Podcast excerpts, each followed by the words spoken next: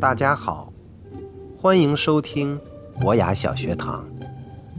我叫霍立峰，我是一位八岁孩子的爸爸。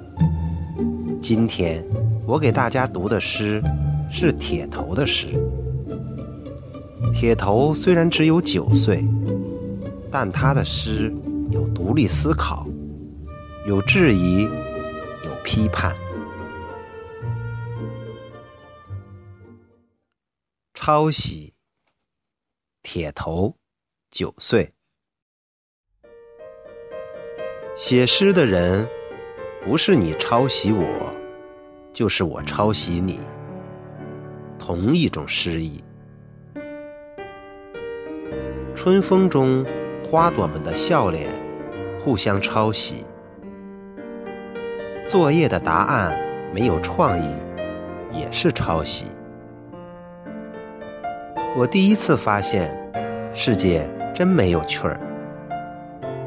所有的事情都靠抄袭，慢慢的过下去。